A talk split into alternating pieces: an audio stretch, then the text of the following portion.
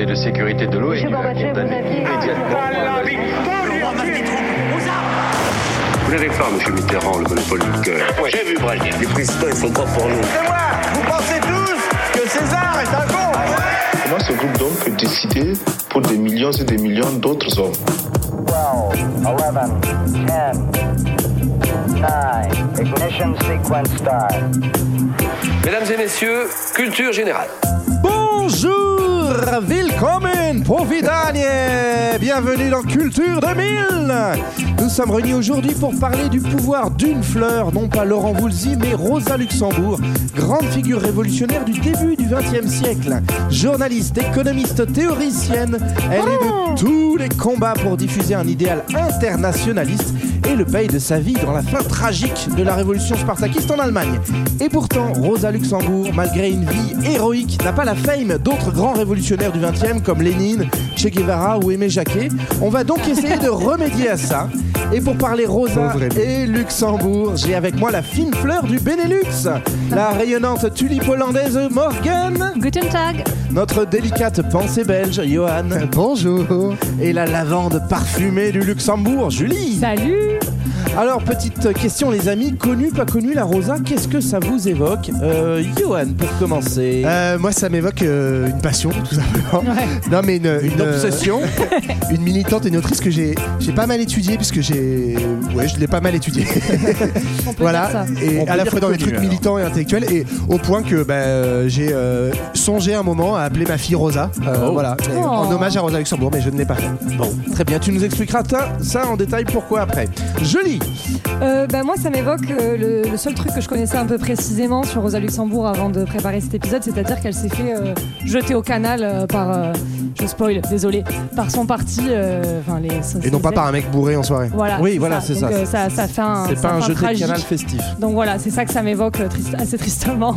Bah, C'est bien, tu nous mets en forme direct. C'est triste, mais c'est vrai. Morgane, amène-nous de, de la Rosa dedans. Et Moi, je vous rapporte de la joie. Ça m'évoque en fait euh, la Rosa Luxemburg Platz à Berlin, où il y a Ah, un oui. théâtre euh, populaire euh, créé par le peuple, pour le peuple, le Volksbühne Théâtre. Très bien, très bien. Euh, guten Tag. Julie, euh, c'est toi qui t'es collée à la Rosa. Euh, et pourquoi on a décidé de se plonger dans cette histoire Ben, on s'est plongé dans cette histoire parce que c'est quand même une, figure extrêmement marquante. C'est une intellectuelle révolutionnaire qui a donc euh, vraiment marqué les mobilisations, les débats intellectuels euh, du mouvement socialiste allemand du début du XXe. C'était à la fois une, grande militante socialiste et communiste qui a fait beaucoup de discours pour les travailleurs, mais aussi une brillante théoricienne marxiste qui a beaucoup écrit. C'était une femme juive polonaise qui a su s'imposer au sein du plus grand parti ouvrier de l'époque, donc le SPD allemand, et même s'opposer à ses leaders et qui a fait preuve d'un grand courage politique. Et encore aujourd'hui, on a euh, des militants euh, socialistes communistes qui déposent euh, des fleurs euh, à Berlin euh, pour l'anniversaire de sa mort. Donc voilà, c'est quelqu'un qui a marqué son temps. Ah oui, et puis on va le voir, Rosa Luxembourg, c'est la révolution. Mais la révolution, c'est bien sympathique, sauf qu'à Culture 2000, on aime l'ordre. On, donc- on va donc commencer par le grand 1, Heinz. Rosa, une intello gaucho dès le berceau. Alors on a parlé Allemagne et Luxembourg en introduction, mais ce serait trop simple. Notre histoire commence un peu plus à l'est et Rosa ne s'appelle pas encore Rosa. Ah non, elle s'appelle Rosalia, comme la, rien à voir. comme la Comme la chanteuse. chanteuse. mais c'est pas exactement le même elle a pas le même flow quoi elle naît euh, donc Rosalia euh, tu l'as dit euh, Julie elle est elle est née en Pologne mais une Pologne en fait qui n'existe pas comme état indépendant qui est Mm. sous domination russe à cette époque on est en 1871 elle naît euh, l'année de la année. commune de Eh Paris oui. coïncidence je, ne pense, pas. pas. donc euh, voilà issue d'une famille euh, juive euh, plutôt aisée enfin de la, de la bourgeoisie marchande c'est pas non plus la, la grande grande richesse mais voilà on est dans de la, de la, de la petite bourgeoisie marchande Euh, et voilà elle naît dans ce contexte là Bon, j'imagine que quand on est en Pologne à cette époque-là, qu'on est une femme, qu'on est juive, ça se passe plutôt bien. hein, C'est génial. Déjà, il faut un peu d'imagination pour vous représenter la Pologne de l'époque, parce qu'à partir de 1848, la Pologne, c'est un pays partitionné. Tout le monde est un peu venu se servir. Napoléon Ier a tenté sa chance, ça a plutôt raté. Et le pays est déjà coupé en fait en trois territoires l'Empire autrichien, l'Empire russe et le Royaume de Prusse. Donc elle naît déjà dans un pays déchiré. Et en plus, bonus, elle est femme, elle est juive, elle est claudicante. Sûr qu'elle boite, oui. Elle boite. Et non pas Claude, fan de Claude François. Non, non. Pas de sens. Et euh, elle est déjà dans un contexte, elle grandit déjà dans un contexte d'antisémitisme, pardon, qui est très fort puisqu'il y a déjà eu le pogrom de 1880. Bon, ça l'empêche pas d'aller à l'école. Qu'est-ce qu'on apprend à l'école, euh, au lycée notamment? Oui, elle est admise au, elle est admise au lycée de, de Varsovie, alors même d'ailleurs qu'il y avait des quotas, euh, de, de- de- il y avait un nombre de juifs maximum admis au, au lycée de Varsovie, donc Bonne ambiance. elle expérimente déjà hein, voilà, cet antisémitisme, et euh, c'est peut-être aussi ce qui la politise, mais c'est aussi là où elle a ses premiers contacts avec euh, d'autres intellectuels juifs, effectivement, et les idées révolutionnaires, et dès la fin du lycée, elle va s'engager dans un, mouvement révolutionnaire euh, polonais, euh, dont le chef avait été euh, arrêté ou exécuté, je sais plus, juste avant. Donc déjà quand même un certain courage pour aller Bah, là. Ouais. euh, Bah, globalement, on est quand même sous, dans une Pologne, on l'a dit, sous domination russe. La Russie, elle est sous domination tsariste. Donc, on est dans une ambiance antisémite avec des, des pogroms, dans une ambiance très autoritaire aussi. Donc, effectivement, quand tu commences à être militant, soit indé- alors à la fois un peu indépendantiste, c'est-à-dire vouloir l'indépendance nationale de la Pologne, et en plus un peu gauchiste sur des idées socialistes, globalement, ça plaît pas trop. Et à l'âge de 18 ans, donc on est en 1889, Elle quitte sa province. elle quitte sa bien province, décidé. bien décidé à monter en Suisse. Bon, voilà. Bastion de, la, de la gauche, mais en, en vrai un peu. Ben oui, mais parce que euh, parce que cette tradition de la neutralité Ouais. suisse, c'est quand même un, un endroit où tu peux euh, ne, être un peu moins persécuté qu'ailleurs, surtout quand tu es juive et, et socialiste. Et donc, alors elle se serait enfuie cachée dans une charrette. Ça fait un peu long hein, le trajet quand même en charrette jusqu'à Ouais, Zurich. voilà, mais- on n'est pas, suffi- on n'est pas sûr de la, de la véracité de l'info, mais c'est, mais c'est trop Ouais. beau. En, en tout cas, c'est euh, quand même essentiellement hein, en raison de son, activité politique euh, qu'elle fuit. Euh, donc effectivement, et là à Zurich, c'est pas une destination au hasard, hein, vous le disiez. C'est euh, en fait un, centre intellectuel assez important où elle va commencer à rencontrer euh, des militants socialistes et notamment euh, des militants du SPD, qui est le parti socialiste allemand. Pour donner juste un tout petit point de contexte, la- la- l'Allemagne est, euh, le pays le plus industrialisé d'Europe euh, continentale à cette époque-là, avec une classe ouvrière très forte et un mouvement ouvrier très structuré. Donc le SPD, c'est tout simplement le plus gros parti socialiste au monde. Et c'est d'ailleurs pour ça que Rosa Luxembourg a envie d'aller euh, en Allemagne parce qu'elle elle a quand même une pensée euh, marxiste et puis euh, quand elle Quand va même. à Zurich, elle va aussi faire son doctorat là-bas Euh, et elle est persuadée que c'est en Allemagne, pays le plus, euh, le plus avancé, on va dire, sur le, sur le capitalisme et sur le, le travail ouvrier, que va se faire la révolution. C'est le pays qui est prêt pour elle. Mm. Alors, elle, se- elle se fait donc un bon shot d'idées euh, et de, de pensée marxiste. Euh, tu l'as dit, elle va jusqu'au doctorat quand même, donc c'est pas rien hein, quand vous êtes là à ce niveau de Marx Sims. Marxisme. J'ai des Marx Sims. Mark Simpson. Euh, donc elle fait le plein et elle, elle étudie, certes, mais aussi elle les met en application, ces idées. Alors pas encore en, Po- en Allemagne, mais plutôt en Pologne. Oui, c'est en euh, 1893 qu'elle fonde avec son compagnon, alors je vais écorcher son nom, mais c'est Léo Jogiszewski. Jogiszewski. Euh, elle fonde la social-démocratie du Royaume de Pologne. Euh, donc c'est c'est 200 membres, hein, c'est le rival du parti euh, socialiste polonais qui lui milite pour l'indépendance de la Pologne. Et donc c'est aussi le moment où Rosa Luxembourg elle prend ses premières positions internationalistes, puisqu'on a euh, donc un peu deux, deux, deux factions dans la gauche à ce moment-là, ceux qui veulent l'indépendance de la Pologne et euh, ceux comme Rosa Luxembourg qui sont internationalistes et euh, qui attaquent donc les positions nationalistes de l'autre parti Ouais. Euh, dans un journal euh, qui s'appelle La Cause ouvrière, dont elle est déjà rédactrice en chef. Et on verra que ça aussi, ça va la suivre toute sa vie, qu'elle écrira beaucoup et qu'elle sera toujours Ouais, journaliste. On va voir qu'on va être toujours dans des battles, euh, finalement beaucoup de combats à l'intérieur de la gauche. Euh, du coup, Yoann, tu voulais rajouter un Oui, petit... non, simplement que ce, ce débat-là, en fait, il n'est pas juste propre à la Pologne. Entre, euh, Oui, oui. euh, enfin, c'est pas les nationalistes contre les internationalistes, c'est plutôt une question de stratégie. C'est-à-dire que, en fait, euh, là, tous les marxistes sont pour globalement euh, une autodétermination des peuples. Donc, euh, ça pourrait avoir euh, à voir avec le nationalisme, mais c'est une question de priorité stratégique. Est-ce ça. que il vaut mieux d'abord euh, lutter pour, en gros, une vision internationale, c'est-à-dire les ouvriers de tous les pays qui se révoltent contre leur propre bourgeoisie, euh, ou bien est-ce qu'il faut d'abord euh, avoir l'indépendance d'un État-nation avant de d'avoir un de- de- de- d'aller plus loin vers une révolution socialiste? Et les éléments les plus radicaux ont plutôt la, sont plutôt des défenseurs de la première version quoi. Alors notre amie Roro, comme elle est douée en langue, on l'invite à regarder un peu le débat euh, partout. Donc euh, elle, a, elle a déjà mis son nez en Suisse. C'est quoi le- c'est quoi l'étape d'après? C'est, euh, donc elle va passer deux ans à Paris comme correspondante du journal le, pardon, La Cause ouvrière, dont elle était rédac- rédactrice en chef. Euh, elle va notamment y fréquenter un petit gars à Paris qui s'appelle Jean Jaurès. Elle va ensuite euh, en On est profiter. sur l'avenue du même nom. Exactement, En ce moment même. c'est vrai. Ce qui, est, ce qui est déjà assez rare, c'est incroyable en fait qu'elle ait, ce poste-là. C'est assez rare que des femmes aient des places aussi importantes en rédaction. Mm. On se souviendra qu'en France, par exemple, Séverine, qui était la première femme reporter de France, c'est aussi dans les années 1870-80 qu'elle va diriger, commencer à diriger le cri du peuple. Donc c'est vraiment, ça n'est pas que symbolique. Rosa Luxembourg a une place très importante dans la presse.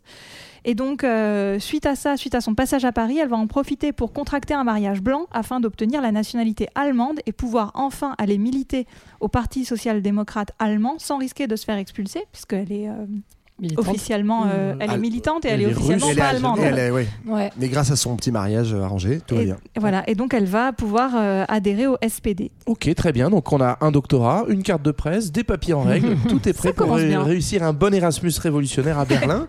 Euh, donc elle déboule à Berlin euh, avec tout ça en poche. Comment ça se passe pour elle? Qu'est-ce qu'elle fait? Bah, elle arrive euh, au bureau du, du SPD et en fait elle se met, euh, elle se met à leur disposition. C'est un grand parti mais qui a pas vraiment d'appareil. Il y a cinq personnes au siège à ce moment-là et elle, elle leur dit euh, voilà moi je, je- je fais ce que vous voulez. Et en fait c'est un profil intéressant puisque bon elle est brillante, elle est polyglotte, elle est extrêmement éloquente à l'écrit comme à l'oral. Donc il l'envoie en fait euh, présenter les idées socialistes auprès des ouvriers polonais pendant la campagne euh, électorale prussienne où donc elle sillonne euh, la Pologne, fait plein de discours. C'est une femme qui est quand même assez petite etc qui n'a pas du tout peur de monter sur scène, enfin sur un estrade et de, de prendre la parole et de d'haranguer les foules et ça marche assez bien. Elle, a, des, elle a des talents d'oratrice qui, qui se montrent dès ce moment-là. Et on est à cette époque, effectivement, euh, c'est l'époque des, des- du début des grands militants socialistes. hein. Lénine se, commence à se faire connaître aussi euh, en Russie à cette même époque, où en fait, et Karl Liebknecht euh, est, est- est connu euh, aussi en Allemagne, c'est euh, les moments où on est des espèces de- d'intellectuels militants, euh, où en fait, bah, on profite d'avoir une grande formation universitaire, d'être formé en marxisme, mais euh, des intellectuels organiques de parti. C'est-à-dire que c'est pas euh, Rosa Luxembourg ou ces gens-là, c'est pas des gens qui juste euh, de l'extérieur euh, euh, donnent une ligne politique. Ils sont vraiment dans un parti. C'est pour ça qu'elle va en Allemagne pour euh, avoir un rôle sur l'action euh, ouvrière. Euh, on verra notamment elle sur la, la question des grèves qui est très importante pour elle. Mm. Mais donc elle, articule un petit peu euh, ce côté. C'est pour ça que son profil est très intéressant. Militante euh, ancrée dans un parti et euh, intellectuelle théoricienne de, de, de premier. On est sur de- des super influenceurs en fait. euh. Ouais. Il y a déjà, euh, il y a déjà des débuts de scission qui commencent à apparaître au sein du SPD.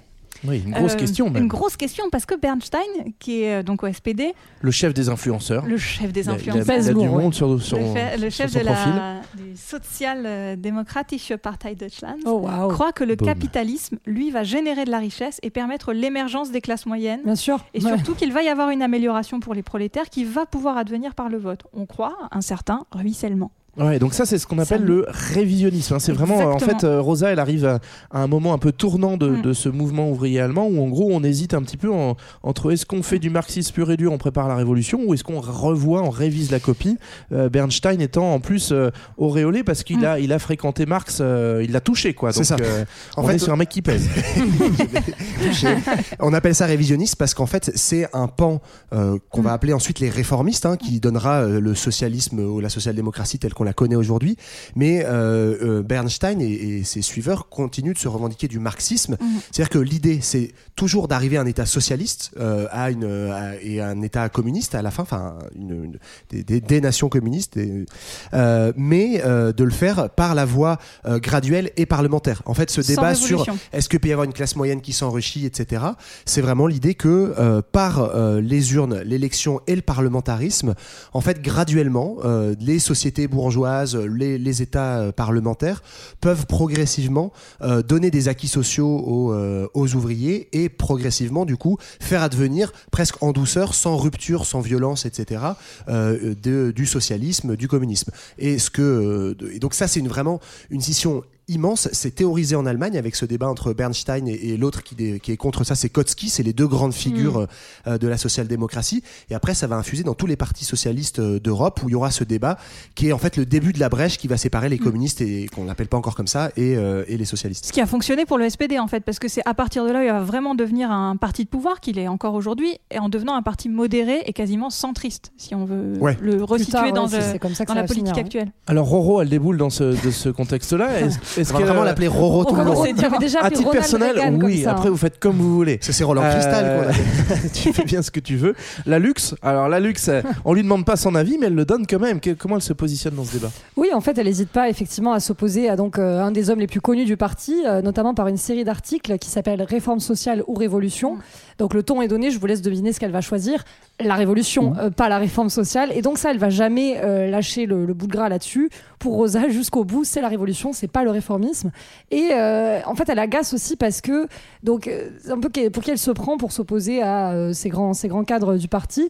Et en fait, justement, comme elle est journaliste et qu'elle gagne sa vie et qu'elle n'a pas besoin du parti, elle n'est pas cadre du parti, elle a une liberté de ton qui est assez rare. Et, euh, et donc, euh, ça, ça agace pas mal. Et elle va gagner euh, progressivement en notoriété, devenir notamment la, la première femme directrice honoraire du journal ouvrier de Saxe. J'ai pas mis le nom allemand parce que je serais bien embêtée pour le dire. Mais euh, tout ça pour dire qu'elle elle va toujours aussi passer euh, par l'écrit pour son militantisme, écrire des choses assez brèves des articles, des brochures justement comme moyen de diffuser ses idées euh, partout en fait, hein. dans les Et- quotidiens comme dans la, la théorie des articles. Ouais, c'est ça. Et ce moment-là, il est, il est quand même marquant dans la carrière entre guillemets militante de, de Rosa Luxembourg. C'est que ce moment, où elle s'oppose à, à Bernstein et où elle écrit ses articles euh, condensés en un livre, euh, Réforme ou Révolution. euh, en fait, en font d'elle une des principales figures de l'opposition interne au SPD. En gros, de l'opposition de gauche, c'est-à-dire ils sont minoritaires. La ligne de, de Bernstein va être euh, plutôt majoritaire, et elle, elle fait partie de, de certains intellectuels qu'on retrouve aussi à l'étranger. C'est là qu'elle commence à débattre notamment avec Lénine en Russie, avec euh, Pankuk en Hollande, qui sont euh, les grands théoriciens de la gauche du socialisme. Donc petite opposition interne, mais quand même euh, active, et donc elle devient une figure de premier plan à ce moment-là, qui commence à être très connue. Quoi. Alors si on résume un peu, notre amie Roro a rapidement fait son trou dans le mouvement socialiste européen. Elle milite sans relâche tout en développant ses propres idées, quitte à critiquer les dirigeants de la puissante social-démocratie allemande. Alors pour comprendre un peu mieux pourquoi elle dérange, on vous propose maintenant une petite plongée dans ses idées. C'est le grand 2. Rosa, libre penseuse. Alors en véritable scientifique de la révolution presque, hein, Rosa Luxembourg a une méthode simple et efficace, les travaux pratiques. Et alors ça tombe bien, quand t'es révolutionnaire à cette époque-là, bah, il y a de l'agitation dans Tu l'air. prends un tube à essai, puis voilà. Quoi. Et c'est parti, où, alors où est-ce qu'on est parti? Alors un très gros tube à essai. Euh, la révolution va éclater en Russie et va s'étendre en Pologne en 1905. Et là, pouf, elle va envie de plonger dans ce grand tube à essai géant. Je vais arrêter le. Non, non, cette métaphore, tu peux la tenir encore une heure. Vas-y. terrible. Elle va donc rejoindre Varsovie le plus vite possible pour y participer. Elle est arrêtée à ce moment-là. Elle va frôler l'exécution, mais heureusement, elle sera exécutée que plus tard. Ouf Youpi Ouais, Alors- ce, qui, ce qui se passe pour donner un contexte en 1905 en Russie, il y a euh, alors ce qui surprend tout le monde et c'est quand même euh, un peu con quand t'es quand t'es polonaise que t'as quitté la Pologne parce Ouais. que t'es persuadé que la révolution va péter en Allemagne et qu'en fait tu t'es trompé, ça venait de C'est chez toi. chez toi. Maman, je peux revenir à la maison Mais ceci dit, pour sa défense, aucun des théoriciens de l'époque euh, n'avait imaginé ça. Alors, c'est une révolution qui va échouer hein, en 1905, mais qui va être un prélude à la révolution de 17, où en fait, il y a euh, des masses ouvrières et paysannes qui commencent à se révolter sous une forme d'auto-organisation. Donc, c'est pas organisé ni par des syndicats ni par des partis, parce qu'il n'y a pas vraiment de structuration euh, du mouvement révolutionnaire en, au- euh, en Russie. Il y a des tout petits partis, hein, les mencheviks, les bolcheviks, c'est vraiment pas grand monde. Et donc, c'est un espèce de truc un peu spontané, une révolte spontanée. Et la première fois qu'on voit apparaître des soviets, ce mot va, va, faire, euh, va faire des petits plus tard. ouvriers. Donc des conseils ouvriers, des formes en gros d'auto-organisation populaire dans les campagnes et dans les usines. Et donc là, les socialistes d'Allemagne se tournent les yeux euh, vers la Russie en se disant là, il se passe quelque chose vraiment d'intéressant. Alors du, du coup, elle va développer cette euh, théorie en observant ce qui se passe là-bas. Euh, c'est la théorie du spontanéisme révolutionnaire. Qu'est-ce Oui, à dire tout à fait. Justement, elle voit qu'en fait, il y a des débordements dans les villes, des soulèvements paysans, l'émergence de ces fameux conseils ouvriers aux soviets. Et pour elle, c'est ça qu'il faut faire en Allemagne. En fait, c'est ça qui montre l'exemple. Euh, ce qui va de nouveau pas mal euh, agacer les dirigeants de son parti. Donc, c'est cette idée que la révolution vient des masses, que c'est un mouvement spontané, euh, sans directive de parti, justement, et qu'en fait, le parti, il est juste là pour, en définitive, en, en dernière euh, instance, céder le, le pouvoir au conseil ouvrier et juste éclairer le prolétariat. Et donc, par exemple, Lénine. Ce qui est déjà pas mal. Hein, Je vous laisse faut beaucoup de imaginer lumière il y a quand il y a beaucoup d'ouvriers pour les Je vous éclairer. laisse imaginer qu'un type comme Lénine, par exemple, n'est pas tout à fait d'accord avec ça, euh, ce, ce rôle de juste éclaircir le, le prolétariat, ce qui est déjà pas mal, ouais. Et donc pour elle, la révolution russe, ça confirme ses thèses non seulement sur ce spontanéisme révolutionnaire, mais aussi sur la grève de masse, C'est qui ça. est pour elle le plus important euh, outil de la révolution. Euh, pour elle, la révolution, c'est quelque chose qui part de grève locale et qui aboutit à un mouvement global du prolétariat. Ouais, qui est peut-être à, à distinguer de la grève générale, si j'ai bien suivi le. C'est un truc d'anarchiste. euh, c'est pas pareil. alors ouais, en tout cas, il y, a- il y a en gros l'idée de que, comme vous l'avez bien dit, que ça parte vraiment de la base, Mm. et donc on comprend qu'au SPD et à la direction, ça fait un peu la gueule, parce qu'eux, ils avaient envie d'appuyer sur le bouton révolution, ils ont un super truc sur leur bureau, tout intégré pour, et en fait, on n'a pas le droit de l'utiliser. En fait, c'est ça. euh, le- ça donne du crédit aux, aux- aux éléments les plus euh, radicaux euh, du socialisme, un peu comme l'avait donné euh, du crédit euh, la Commune de Paris en 1871 aux théories de Marx, voire de Bakounine, qui prônait justement une, une auto-émancipation, une auto-organisation. Là, en fait, on a la preuve en acte que, alors ça marche pas, mais en tout Mm. cas, qu'il y a une capacité populaire d'auto-organisation et surtout de déstabiliser le pouvoir par ça. Et que la grève, et c'est ça que dit euh, Rosa Luxembourg, elle dit la grève de masse, en fait, non seulement ça permet de préfigurer des formes d'organisation démocratique du pouvoir dans les usines, etc., mais en plus, bah, ça fait chier le bourgeois, quoi. C'est-à-dire que si tu fais de la grève dans les transports, les usines, etc., l'économie du pays est à l'arrêt. Et donc, le débat réforme ou révolution, c'est aussi un débat euh, action parlementaire électorale ou action de masse. Et elle, voilà, donc c'est vraiment le spontanéisme euh, des masses. Et juste sur le, le petit débat euh, euh, grève de masse ou grève générale, en fait, aujourd'hui, c'est un peu un débat sémantique, mais c'est que les, il y avait une, une perception que pour les anarchistes, il y avait un truc un peu incantatoire. La grève générale, c'est un truc qui se décrétait. Tu disais, bon, bah, on prend rendez-vous lundi en 8, on se met tous en grève et c'est le grand soir. Et en fait, ce qu'elle, elle dit qui est, qui est intéressant autour, c'est pour ça qu'il y a l'élément de spontanéité, c'est que la grève de masse, c'est, ça se décrète pas et il n'y a pas de différence de nature entre une petite grève locale pour défendre une augmentation de salaire et la révolution. C'est en fait une accumulation de plein de petites expériences spontanées de grève, de lutte, etc., qui, euh, mises ensemble et sur un temps qui peut prendre des semaines, des mois, fait un mouvement révolutionnaire. C'est ça la, la grève de masse. Et ce qui est aussi intéressant, c'est que dans ce contexte de grève de masse, la révolution n'est pas une prise de pouvoir insurrectionnelle. Mm. Elle, le elle le sépare véritablement de ce qui pourrait être un coup d'État militaire ou un coup d'État euh, ou une prise de pouvoir politique. C'est vraiment un début pour ensuite s'organiser en, en soviet. Et elle, elle arrive aussi sur, le, sur la mise en pratique euh, systématique, parce que c'est une intellectuelle qui va toujours mélanger la théorie à- et la pratique, ce qui va se retrouver plus tard dans, le, dans des pensées comme celle du Bauhaus, par exemple. Et puis, elle Ah, va tiens, toujours très belle, commenter. très belle. Ah, joli petit clin d'œil à l'épisode précédent. les épisodes d'avant. Euh, elle va tout le temps com- commenter l'actualité en la reliant toujours à sa théorie d'ensemble du capitalisme, mais aussi du spontanéisme, et en tout le temps en analyser les causes des échecs. En fait, elle est quasiment en train d'inventer la méthode agile sans le savoir, euh, Rosa Luxembourg. c'est beau. Alors en attendant, euh, 1905, ça n'a pas marché en Russie et en Allemagne, euh, on ne voit toujours pas de révolution à l'horizon. Par contre, ça progresse du côté de- du vote en, en Allemagne. Oui, effectivement, en 1912, le SPD devient pour la première fois euh, le premier parti politique au Reichstag. Ils ont quasiment 35% des voix. Euh, le mouvement syndical également progresse. Ils sont 4 millions en 1914, c'est moitié moins en France par exemple. Euh, donc on a une influence grandissante de la social-démocratie et en même temps euh, Rosa ou Roro comme dirait JB qui s'éloigne de plus en plus. Enfin, Tu vois en que c'est agréable qui- à dire. Hein qui est toujours aussi... Ouais, je savais que ça allait on être l'imagine contagieux. mieux là. Tu, tu fermes les yeux, tu dis Roro, elle est là. Ah, moi je pense à l'épisode sur Ronald Reagan Ah, du pardon. coup, ce qui est vraiment pas la même. Qu'on appelait euh, aussi Roro, ouais. voilà, position, ouais. Enfin, en tout cas, elle, euh, elle continue à être très critique, à dénoncer euh, voilà l'emprise d'une forme de bureaucratie syndicale euh, et euh, qui est assez proche de l'aile droite du parti, et toujours ce réformisme en fait qui est en train de, de prendre le pas dans le parti. euh, et, euh, et ça tend. Mais tout en restant dans la même organisation, Oui. c'est ça qui est. Oui, elle c'est reste là pour l'instant. On voit quand même, et ça c'est un, un fait marquant qui sera jusqu'à la fin de sa vie, c'est peut-être même lié à la fin de sa vie, c'est qu'elle reste fidèle et loyale à l'organisation dont, euh, dont- à laquelle elle est rattachée. Mm. Alors on n'a pas parlé aussi que de, de sa spécificité en tant qu'intellectuelle. Elle fait pas que théoriser la, la révolution, elle a aussi beaucoup travaillé sur l'économie. On a dit qu'elle avait fait un doctorat, c'est un doctorat d'économie politique, et elle va théoriser finalement euh, une notion qu'on va retrouver dans les, les héritiers du marxisme, qui est la notion d'impérialisme. Oui, Ouais, alors elle fait ça dans un ouvrage qui est assez, assez austère, euh, Ouais. euh, un peu en imitant Marx dans ses ouvrages les plus économistes, c'est-à-dire des trucs imbitables. Écrit un truc chiant, Voilà, illisible. que, que nous, bah, Culture 2000, évidemment, on va vous l'a résumer très mal en quatre phrases. C'est ça. Mais euh, grosso modo, l'idée de, de- de l'impérialisme, qui effectivement va avoir une vraie notoriété derrière, c'est elle analyse euh, en gros le, le développement du capitalisme en dehors de l'Europe. Et elle dit que le, le principe du système capitaliste, en fait, c'est d'avoir besoin, à un moment donné, quand il y a euh, trop de marchandises produites euh, sur un même marché, l'Europe, il y a besoin de s'étendre et d'aller gagner des nouveaux marchés. Et donc, c'est, euh, bah, ces nouveaux marchés, c'est notamment les, les empires coloniaux. Donc, c'est le colonialisme, en fait, qui n'est pas uniquement, elle, elle l'analyse pas comme un, phénomène politique, mais un, un phénomène vraiment de débouché capitalistique. C'est-à-dire, là, on va aller chercher de nouvelles matières premières, on va revendre des produits manufacturés de l'Europe contre de l'extraction de matières premières pour produire de nouveaux euh, produits manufacturés. Et en fait, sa théorie de l'impérialisme, elle est intimement liée à la guerre. Et ça, c'est hyper intéressant parce qu'elle le théorise, elle se livre en 1913. Donc, elle est quand même euh, très euh, visionnaire là-dessus. Elle, elle explique que, en fait, cette compétition entre capitalistes pour aller grignoter des colonies, etc., va forcément, fatalement mener à la guerre, à la guerre entre puissances impérialistes qui, en fait, se battent pour avoir le plus gros bout de gras, le plus gros marché, quoi. Et effectivement, elle théorise, en fait, ce qui va être un an plus tard le début de la Première Guerre mondiale pour exactement ces raisons-là. C'est ça, d'autant que l'Allemagne est plutôt en retard en termes de puissance impérialiste et puissance colonialiste plutôt par rapport aux autres puissances, puisque la France a un, très, euh, un grand empire colonial, le, le Royaume-Uni, la Grande-Bretagne également, alors que l'Allemagne est plutôt à la bourre. Elle a fait des, des tentatives en Namibie, ça s'est soldé par des génocides, c'est une catastrophe.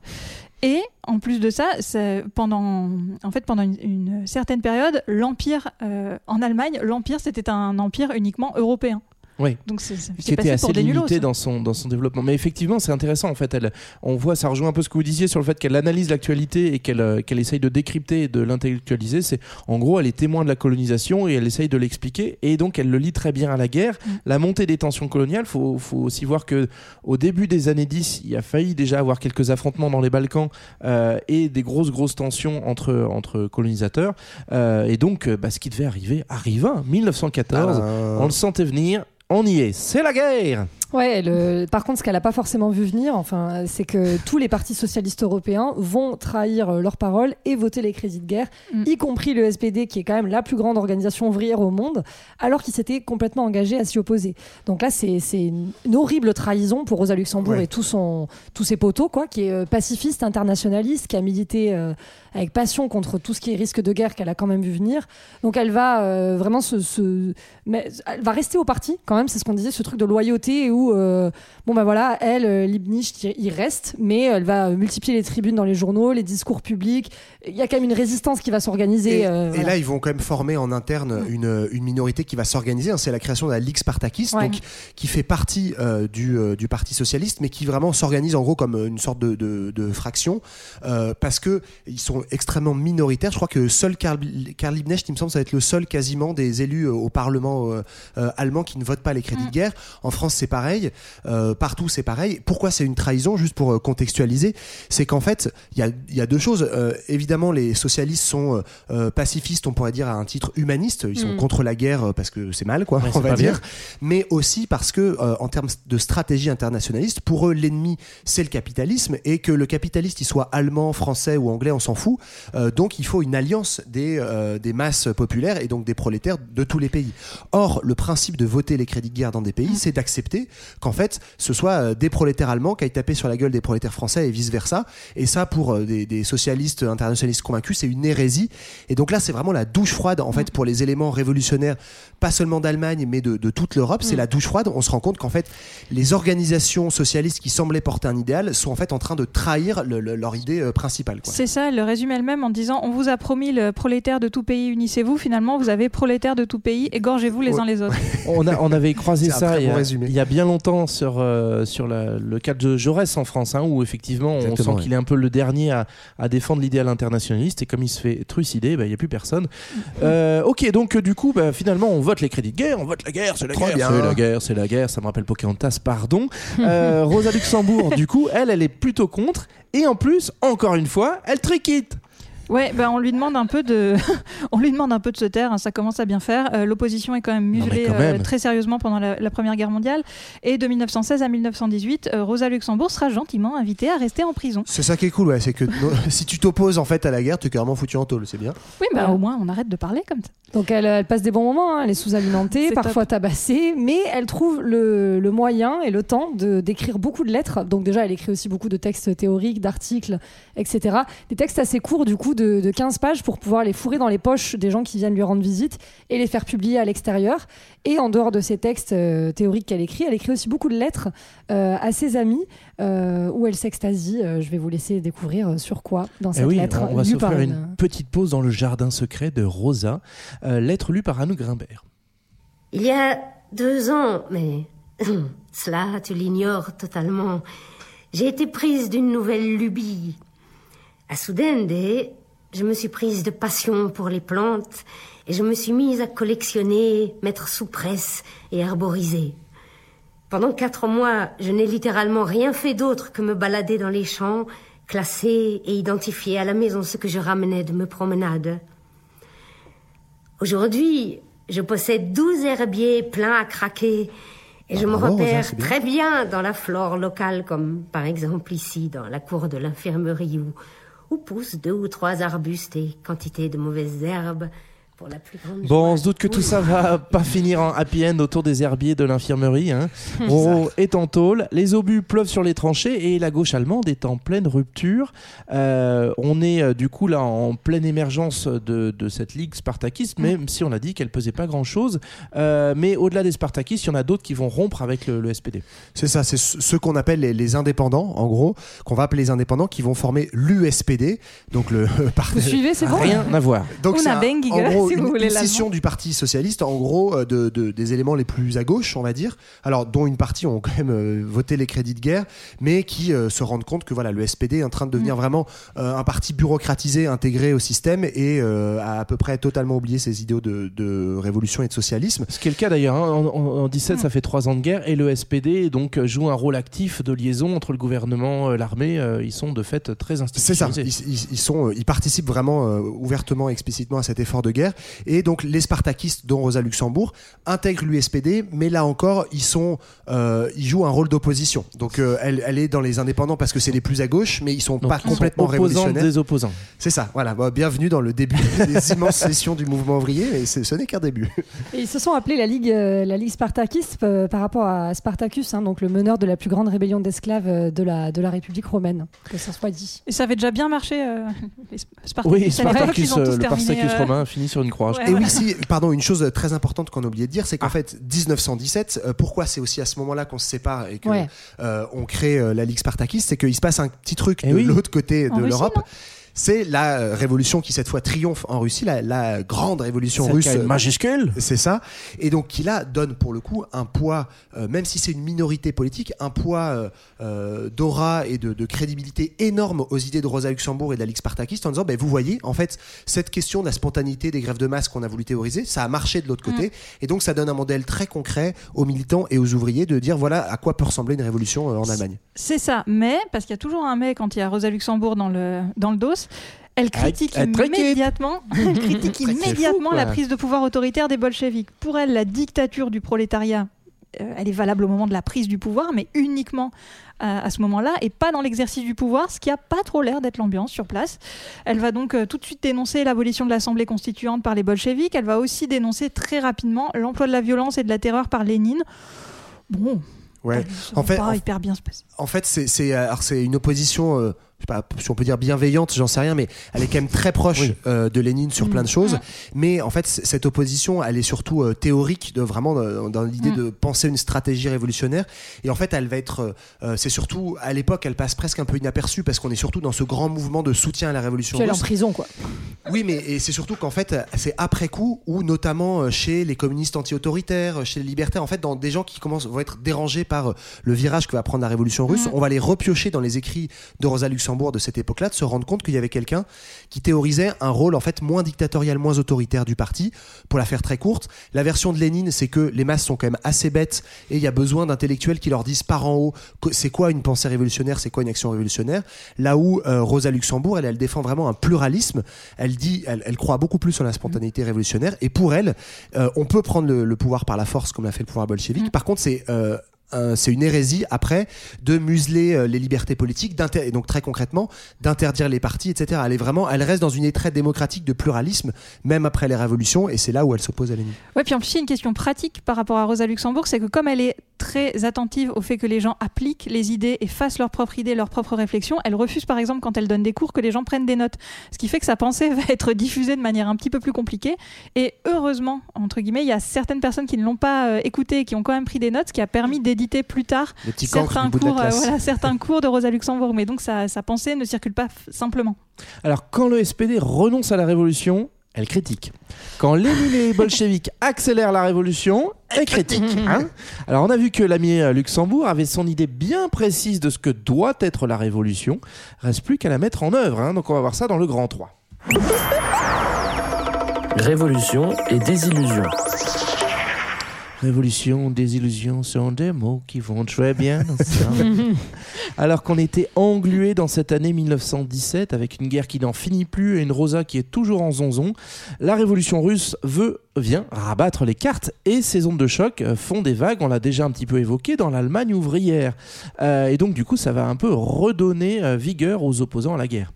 Oui, tout à fait. hein. Ça va leur donner euh, de l'espoir, en fait. Et ça va aussi importer cette idée de, des soviets, donc des conseils ouvriers, euh, depuis la Russie vers l'Allemagne, et faire de la paix aussi une, revendication concrète. Donc ça, ça va donner euh, de grandes manifestations à Berlin dès novembre 1917, des grèves massives en janvier 1918, avec plus d'un million d'ouvriers mobilisés. Euh, donc les Spartakistes, à ce moment-là, donc la, la Ligue de Roro, vont inviter euh, à l'insurrection, je t'en prie, et à suivre l'exemple russe, en fait, alors que de l'autre côté, le SPD, lui, veut euh, absolument euh, éviter une situation révolutionnaire. En fait, ils vont soutenir le mouvement par opportunisme euh, en promettant de répondre aux revendications euh, une fois que la guerre sera finie, puisqu'en fait, ça va, ça va bel et bien partir en mouvement Alors, révolutionnaire. Ouais, ce qu'il faut expliquer quand même, c'est bon, il y a certes le- la révolution russe qui va qui va un peu motiver, galvaniser les foules, mais il y a aussi un contexte de fond où du coup cette guerre elle n'en finit plus. Euh, c'est une véritable boucherie, il y a une vraie lassitude et puis il y a une vraie difficulté à vivre. hein. L'Allemagne est sous blocus euh, des alliés, donc on mange pas comme on veut non plus. Donc on ne sait pas si les gens sont des fous furieux Après, on euh, mange fans de mal la en Russie. Allemagne, hein, toute façon. C'est pas vrai, meilleur kebab, Euh, mais pas encore. Et du coup, le, le- ce qu'on voit, c'est que, en tout cas, la thèse de Rosa euh, est vérifiée, puisque ce qui va mettre le feu aux poudres, au-delà de ces grandes manifestations et ces, ces grèves massives de janvier 18, c'est une étincelle très localisée qui va démarrer l'ambiance révolutionnaire. Et cette étincelle, elle est à Kiel, où le 29 octobre 1918, les marins des navires de guerre de Kiel, justement, vont refuser d'appareiller, commencer à mettre en place des mutineries. Ils vont aussi commencer également eux-mêmes à se constituer en soviet, donc en conseil ouvrier. Et ça, c'est le point de départ réellement de ce processus révolutionnaire, ce qui va largement inquiéter le SPD, qui va tenter d'endiguer le mouvement euh, en mettant euh, un de ses hommes à la tête, à la tête du mouvement, Noske. Euh, qui va le mettre à la tête du conseil des soldats. Qui est en- pas- Un type bien. hein. Ouais, ouais. Qui est un genre de Manuel Valls, mais encore plus vénère. euh. En plus, il parle allemand. Euh, à la tête de, de ce gouvernement, de ce conseil de soldats, il va prétendre porter les revendications des ouvriers, mais c'est pas vrai. Euh, inversement, on peut comprendre aussi que le SPD est inquiet, euh, sans vouloir euh, défendre la pensée du SPD. On j'espère pas. On peut au moins la comprendre, c'est-à-dire qu'il y a déjà une guerre à l'extérieur. Ils ont peut-être pas envie non plus d'avoir une guerre civile, quoi. Ça commence, ils commencent à avoir un peu les pétoches. Et, et d'ailleurs, quand même, enfin, c'est marrant parce que c'est un truc qu'on nous apprend pas du tout euh, en France. Quand on nous apprend la fin de la Première Guerre mondiale, c'est parce que l'armée française a été très A forte, elle a battu les vilains allemands. Ce qu'on oublie de dire, c'est qu'il y a une révo- il y a vraiment Mm. littéralement. Donc là, c'est la première étincelle, les marins de Kiel.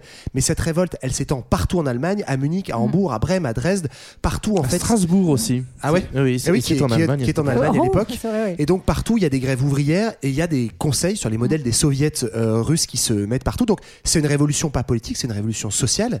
Et donc qu'est-ce qui fait aussi que la guerre, que l'Allemagne signe l'armistice, c'est qu'en fait, elle se dit là, c'est en train de partir en vrille chez moi, donc j'ai plus trop le temps et l'énergie. Et de toute façon, les, les, les soldats commencent à se mutiner, à se révolter. Donc l'Allemagne est obligée euh, de- d'arrêter la guerre. À quoi on le voit que c'est comme un tout petit peu lié, c'est que les soulèvements de tout Berlin sont le 9 novembre et l'armistice est bizarrement signé le 11 Oui. novembre. Donc on voit que c'est intimement lié ces deux histoires.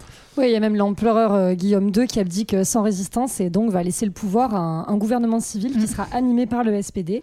Et donc à ce moment-là, tous les socialistes, y compris la social-démocratie majoritaire, vont saluer cette révolution socialiste euh, un, peu, un peu par opportunisme. Alors avec du coup deux lectures un peu différentes hein, de, ces, de ces événements qui va mener d'ailleurs à une double proclamation, c'est assez marrant. Oui, l'Empire s'effondre euh, donc euh, en Allemagne hein, en même temps qu'on on est en train de préparer la, la fin de la guerre. En réalité, euh, l'Allemagne était déjà enlisée depuis un petit moment.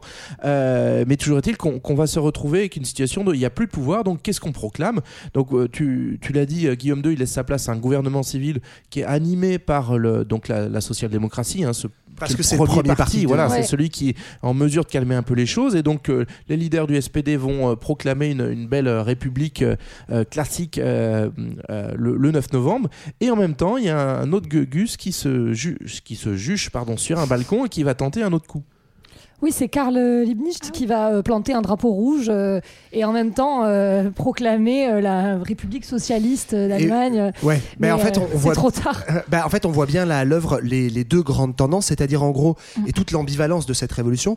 On a d'un côté le SPD qui en fait est- qui a les clés du navire, quoi, euh, et euh, qui dit bah c'est bon, la révolution s'arrête là. On a fait tomber l'empire et donc on a une, ré- une république parlementaire qui est proclamée. On va appeler une constituante à des Et on va élections faire la paix. et on va faire la paix et on va faire euh, donc c'est fini. En gros, on va avoir un régime parlementaire, une démocratie bourgeoise. Là où euh, les spartakistes, dont euh, Karl Liebknecht, et on n'en a pas beaucoup parlé, mais un- vraiment un des compagnons de route très Ouais. très proche de, de Rosa Luxembourg, et lui moins un théoricien, mais plus un militant de terrain, un agitateur de foule. Lui, Karl Liebknecht, il a en tête la révolution russe qui a eu lieu un an avant, et dit non, c'est que le début. Là, on a fait tomber l'empire. Maintenant, on a des soviets, des conseils qui se montent partout. Une république socialiste, une république des soviets, une république de, de conseils ouvriers, d'auto-organisation, d'auto-administration, et pas du tout de, de parlement. Et retour dans le game de Rosa Luxembourg, parce que c'est à ce moment-là où elle sort de prison, elle est enfin amnistiée, amnistiée pardon, avec la Révolution. Et comme elle adore écrire dans des journaux, rebelote, elle recrée un nouveau journal qui s'appelle Die Rote Fahne, donc le drapeau rouge. Et elle va appeler également le prolétariat à poursuivre la Révolution, ce que tu disais, et à s'organiser en soviet. Et ben voilà, On on, est en y plein est. dedans. Ça y est, la révolution semble bien partie, mais les socialistes allemands, on l'a vu, c'est pas encore gagné pour les réunifier. Alors que- qu'est-ce qu'on a comme tendance? Et puis bah, on les a déjà un peu euh, et, euh, Oui, on décrites déjà- hein, euh, C'est-à-dire d'un côté les socialistes qui sont donc le SPD classique mainstream, mais aussi majoritaire, hein, donc qui a Mm. récupéré la main sur le mouvement. Ils ont fini, ils ont fini le job, on va pouvoir reconstruire en paix. Et puis on a les deux autres tendances, le SPD qu'on avait donc ou SPD qui qu'on avait évoqué qui est un petit peu entre deux flots hein. donc il y a une partie de l'USPD qui dit OK on va se calmer et l'autre partie de l'USPD qui va plutôt être avec les révolutionnaires et notamment les spartakistes donc on on est dans ce contexte un peu euh, un peu un peu fouillis un peu fouilleux Euh, fin de guerre des soldats qui sont dispersés sur tous les fronts un blocus avec des pénuries l'empire qui s'effondre deux républiques Euh, on est un petit peu dans ce bordel. bazar là c'est le bordel et Rosa elle elle, elle jette du feu Voilà, elle, elle jette du feu euh, et elle, bah donc comme Karl Liebknecht, elle veut, elle veut continuer euh, le mouvement révolutionnaire. Et là, euh, ça va être ce moment euh, où le, le, le SPD va agir très habilement. Euh, en fait, il faut aussi s'imaginer que le, aucun parti socialiste n'a jamais pris le pouvoir. Euh, et le SPD, même si euh, il a trahi euh, ses idéaux, etc., auprès des ouvriers des classes populaires, il reste extrêmement populaire dans- sur tout un tas de gens qui disent, bah, en fait, c'est eux, ils s'appellent socialistes dans le nom. A priori, on peut leur faire confiance. Et en fait, le SPD va utiliser cette confiance-là. Donc Ebert, qui est euh, un, un des dirigeants du SPD, plutôt donc de la droite du SPD, est nommé chancelier. Et en fait, ils vont jouer sur toute l'ambiguïté en disant bravo, on a gagné. Donc ils se présentent du côté des révolutionnaires, mais en fait partout, ils vont répéter les appels au calme et faire en sorte que tous les soviets, les conseils ouvriers qui sont en train de se monter, euh, soient le plus modérés possible. Donc en fait, il va y avoir plein de manœuvres d'app- d'appareils. Euh, on va faire en sorte qu'à la tête de tous les conseils, pour que ce soit pas les révolutionnaires qui soient majoritaires, on fait élire euh, des petits barons locaux du SPD et petit à petit en fait on met du on met du SPD partout et on va faire en sorte que du coup les conseils c'est ça qui est fou contrairement à la révolution russe votent leur autodestitution et donc partout les conseils vont dire nous on est là en gros juste pour la transition pour remettre les clés du, du, pouvoir au SPD et pour appeler une élection constituante donc en fait c'est toute une bataille en interne dans les conseils où les révolutionnaires disent bah c'est vous qui avez le pouvoir, vous êtes en train de l'auto-organiser par en bas, vous pouvez le garder. Et en fait, la majorité SPD va dire non, nous, on va juste appeler une constituante et dès que le calme sera revenu, on, on arrête. Quoi. Ouais, c'est ça, parce qu'il y a quand même euh, une difficulté pour le SPD, c'est que en effet, ils ont gagné le pouvoir, mais ils ont aussi perdu une guerre qu'ils n'avaient pas eux-mêmes démarrée, donc ils se retrouvent quand même dans un, dans un imbroglio assez compliqué.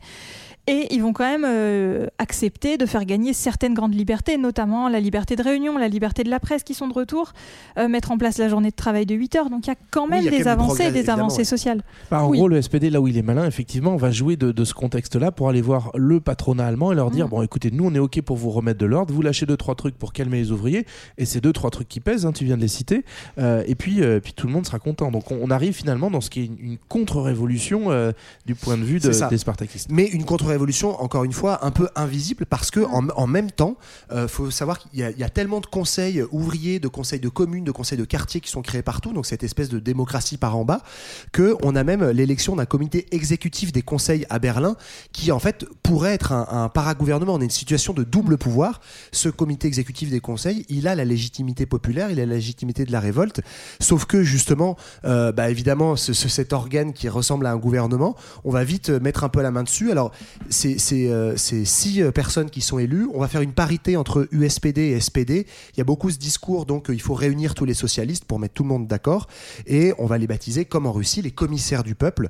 Voilà, donc ça va être un pouvoir exécutif issu des conseils, donc qui pourrait paraître anti-parlementaire, mais qui en fait va s'auto-destituer par la suite.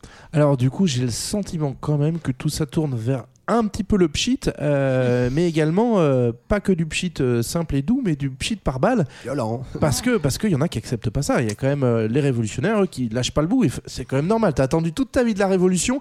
Elle est là. On a tout ce qu'il faut pour réussir. Et en fait, Et les on mecs te de la non, table. non, non, Ouais, mais en non, fait, non, on te non, non. met juste quelques réformes libérales, mais il n'y a pas du tout de socialisation de la production en vue. Les conditions de travail et de vie ne s'améliorent pas particulièrement. Donc, le- les masses prolétaires ont un peu les boules. Et donc, il va y avoir un, un glissement vers la gauche à la fin de l'année, vers en décembre. Beaucoup de grèves et de mécontentement. Et euh, une manifestation spartakiste qui va disperser à coups de mitrailleuses et, et faire 13 morts. Euh, donc euh, voilà, tout ça, ça contribue à, à faire un peu monter la colère.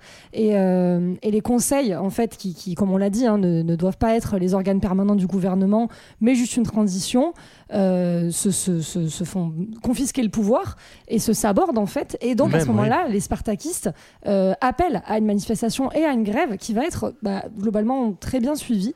Et, euh, et c'est aussi à ce moment-là qu'ils vont euh, en profiter pour euh, fonder le, le KPD, le, donc le Parti communiste allemand, face à la mollesse hein, justement de, de, de l'USPD, qui, qui, qui est la branche qui s'oppose au SPD. Et, et donc ce qui est intéressant, c'est que c'est le KPD Spartacus Bund de la Ligue Spartakiste, donc c'est écrit à côté Ouais, le mot, c'est- pour bien, pour bien préciser d'où ça vient. Et ça, c'est voilà, oui, au début de, de, de l'année 1919. On est finalement en ce début en janvier 19, une révolution dans la révolution Mhm. qui s'explique aussi par, par un mouvement ouvrier en fait qui est quand même pas uniforme, pas unifié et notamment ceux qui vont suivre le- les Spartakistes dans leur volonté d'aller plus loin, bah, c'est surtout ceux qui sont le plus touchés dans les grandes villes par le, par le chômage Euh, et donc ce qui explique qu'il y a quand même des masses qui vont euh, poursuivre l'effort révolutionnaire révolutionnaire. Oui, tout à fait. Ça, ça va partir le, le 5 janvier hein, d'une grosse manif, en gros, euh, qui va être très, très suivie, comme on l'a dit, qui va en fait dépasser un peu toutes les espérances des, des organisateurs, c'est-à-dire le ce KPD, Parti communiste, et, et l'USPD. Donc, on va se retrouver avec des manifestants en armes qui vont occuper des, des bâtiments. Et donc là, l'USPD et le KPD, Parti communiste, vont former un, un comité d'action révolutionnaire pour soutenir la révolte. Euh, Roro, elle, elle trouve que c'est un peu trop tôt, que la situation est pas hyper mûre, elle est, elle est pas hyper chaude, elle sent la douille.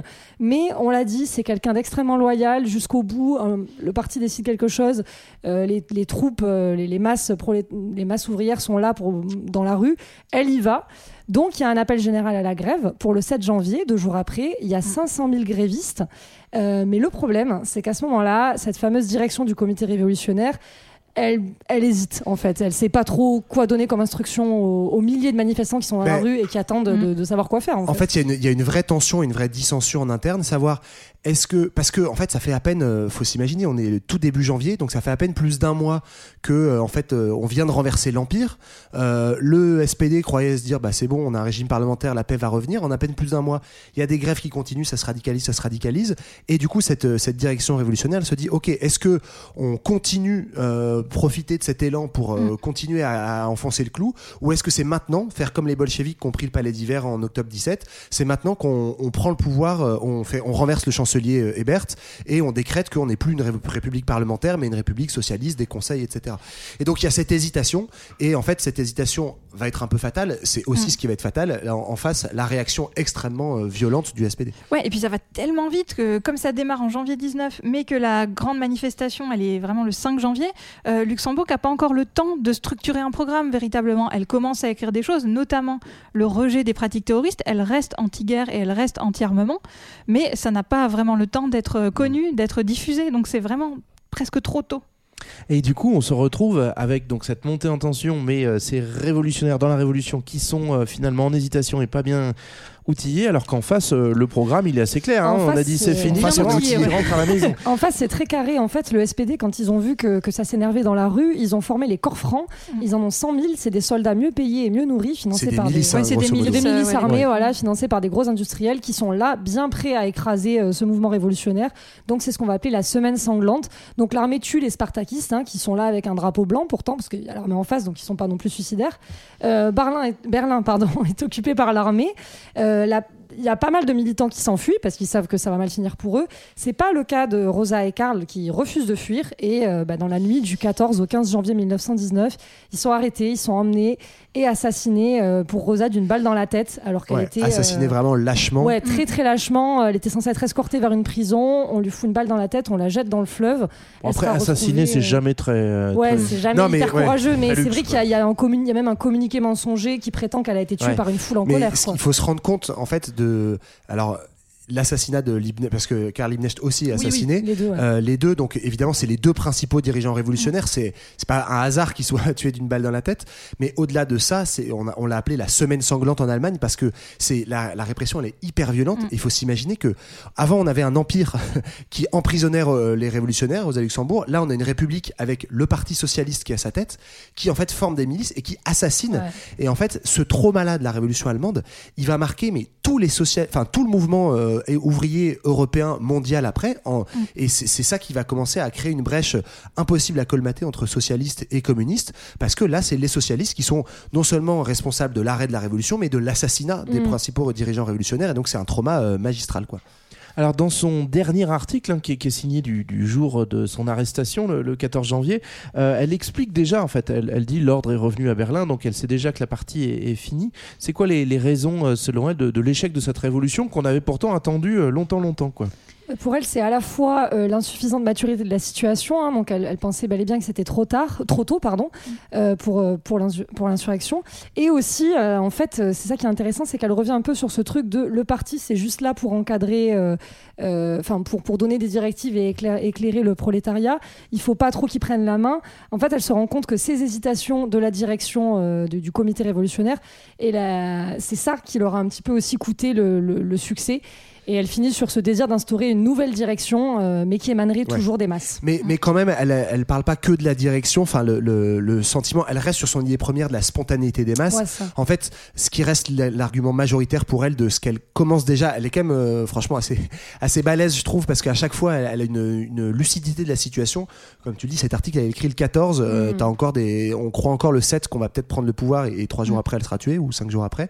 Jour. Mais, euh, Le, le jour même. le jour même, ouais. Ok, le jour même. Mais voilà, elle, euh, elle, l'élément qu'elle défend, c'est que ben, les, il y avait encore trop euh, de de, de personnes, d'ouvriers, de, de, de masse populaire qui étaient euh, illusionnés par, euh, par le SPD. Qui leur font confiance. ouais. Voilà, qui leur faisaient confiance. Et donc, c'était pas assez de maturité de la situation, pas assez de, de, de politisation radicale euh, d'une d'une majorité qui aurait permis, en fait, de faire ce coup d'État et, de, euh, et de, de gagner la révolution. quoi. Alors d'ailleurs, c'est une figure un petit peu compliquée parce qu'elle était connue, euh, etc. Donc on va inventer, tu l'as dit, un faux communiqué pour essayer d'un peu de noircir sa légende.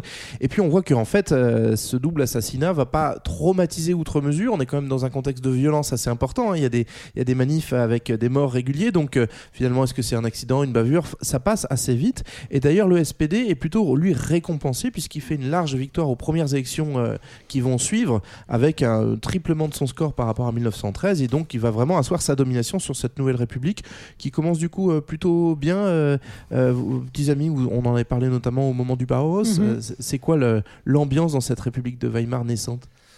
Bah, l'ambiance à Weimar, euh, globalement, c'est. Top, des Euh, famines. un- bah, en fait, un pays déjà donc qui commence par une presque une guerre civile et une révolution euh, massacrée, euh, une guerre perdue, donc avec les accords de Versailles qui sont extrêmement aux conditions drastiques pour l'Allemagne. Donc à la fois un espèce de coup symbolique au moral et à au sentiment de dignité des Allemands, et puis matériellement, bah, c'est la merde quoi. Il y a rien à bouffer, le pays est saigné à blanc, perd des territoires, une partie de, de, de territoires sont, sont occupés, etc. Donc c'est quand même c'est quand même très compliqué et ça va marquer durablement. Alors j'anticipe un peu, mais en fait le- les, les ferments du euh, national-socialisme et en fait du, du futur euh, nazisme, parce que en fait on va avoir l'impression que cette République de Weimar et ce socialisme en fait sont euh, des, des faibles qui euh, font porter un fardeau à l'Allemagne et euh, voilà sont, seraient responsables en fait de la défaite allemande et de la situation. Et politiquement, il y a deux couples, en gros, qui naissent de ça. C'est d'une part l'alliance social-démocratie et armée, qui est toujours vraiment un bon moment, et puis euh, l'alliance social-démocratie et bourgeoisie, euh, qui euh, finalement va être euh, un début aussi euh, de Weimar. Et puis on, à l'extrême gauche, hein, le KPD qui va continuer sa route, euh, un peu dans la nostalgie de ce qui aurait pu se passer si, et donc euh, on va rentrer aussi dans la grande nostalgie de, de Rosa Luxembourg et Karl Liebknecht. Voilà les amis, c'était un petit aperçu de la vie et l'œuvre foisonnante de Rosa Luxembourg. On espère que vous avez passé un agréable moment, Germanie. On se dit à très très bien vite.